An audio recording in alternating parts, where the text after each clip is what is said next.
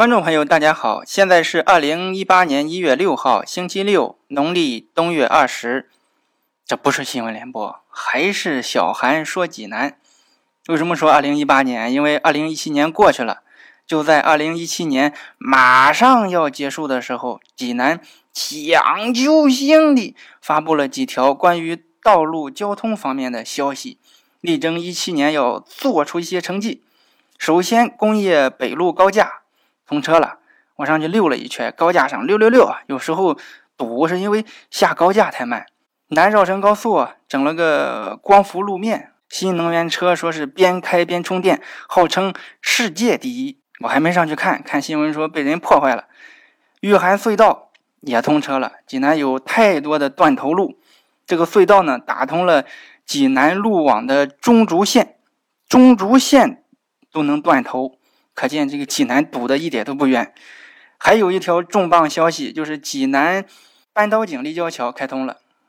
这是济南最大的立交桥，占地五百亩，有十六个足球场那么大，五层十二个匝道，跟迷宫一样，老司机上去都迷糊。这个立交桥在二环南路和二环东路交叉的地方。就是大佛头和龙洞山之间，立交桥周边是三面环山，和隧道连接，就在西边和二环南路连接，北边是老虎山隧道，东边是江水泉隧道，南边是小岭隧道，隧道里面是八车道，这在山东省也是第一。扳倒井立交桥呢，很壮观，很霸气。有一点我没想明白，就是这个立交桥和卖酒的什么关系？咱们知道山东有个扳倒井酒厂，是不是这个酒厂投资建的立交桥呢？我一查还真不是。第一呢，这个扳倒井酒厂的“扳”是扳手的“扳”，济南这个立交桥是搬运的“搬”，不是一个字。花这么多钱就三个字，不可能弄错了吧？第二，我看了一下，这个酒厂在淄博高清县，人家那有一口井，就叫扳倒井，这个井水很旺。井口多高，水多高。另外，井是斜着通入地下的，这就是很形象了。你看，扳手这个扳就是扭转的意思。井一般都是直上直下，因为要以最短的距离接触到地下水。这个井是斜的，就像是被扳了一下，所以叫扳倒井。那么，济南这个扳倒井立交桥到底为什么这么起名字呢？猜测很难猜对，实地一调查才发现，建立立交桥这个地方原来是个村子，这个村子就叫半岛井村，周边还有小岭村呀、侯家村呀，搞了半天是个地名。不要失望，不要悲伤。本以为这期节目啊没法做了，哎，这个村子还有一个来历。话说我们中国朝代里是有个汉朝，叫刘邦建立的汉朝。汉朝分为西汉和东汉。都是汉朝，还分西汉和东汉，不奇怪。周朝也分为西周和东周，宋朝还分为北宋和南宋，东晋、西晋，这都是，其实都是经历一次亡国，皇帝被灭了，然后皇帝的后代换了个地方又当皇帝了。这个东汉的开国皇帝刘秀就是这样。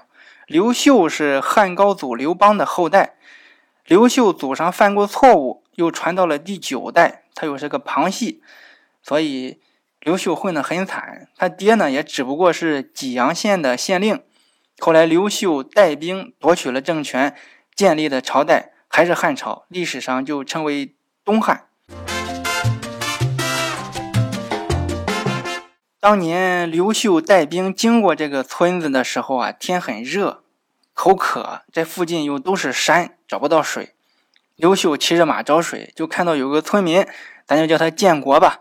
建国在一口井边打水，刘秀就在马上用马鞭，sorry，用马鞭子指着建国，让他给打水喝。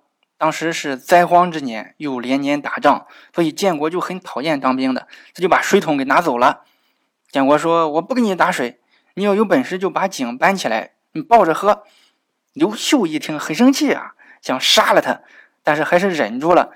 刘秀翻身下马，两手握着井口，使出全身力气，嗯啊，走起！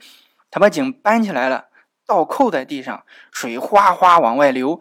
然后刘秀又把井放下来，建国旁边都傻了，赶紧就跑了，吓得建国三个月没出门。后来那口井在建国的坚持下就改名叫扳倒井。再后来刘秀当了皇帝，村子就改了名叫扳倒井村。再再后来这里就建了个立交桥，叫扳倒井立交桥。今天济南地铁二一线地上高架段。全线贯通，相信有了地铁，济南的堵车会有更大的缓解。刘秀把井扳倒啊，是一件不可能的事情。但是从越来越多的第一来看，济南反而完成了一件件看似不可能的事情。